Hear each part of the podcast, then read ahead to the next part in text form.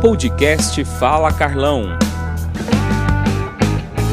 Olha só, gente, o Fala Carlão encontrou aqui na abertura da Exposebu com o Dr. Wilson Rondó, que está com um livro na mão aqui. Né? Que livro é esse, Dr. Rondó? É o Sinal Verde para Carne Vermelha. Esse aqui é o que está fazendo muito sucesso, já não é de hoje. Uhum. É um marco para nossa pecuária, porque nós somos o único grande produtor de carne de animal a pasto. É o uhum. melhor alimento do planeta, não tem para ninguém.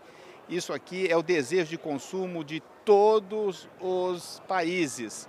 E nós temos e temos, precisamos saber dar valor para esse alimento. E mais, cada é, mais tempo que passa, uhum. fica mais evidente que a carne, realmente, a nossa carne, é o melhor alimento do planeta. Isso eu falo com muito orgulho, é só você ver as consequências, as coisas desfavoráveis que estão aparecendo nos outros alimentos. Então, Olha, nós estamos com tudo e nós temos que saber trabalhar isso porque o, o brasileiro, o produtor brasileiro já vem fazendo isso com uma maestria ímpar, tanto na genética, tanto na lida, uhum. em tudo.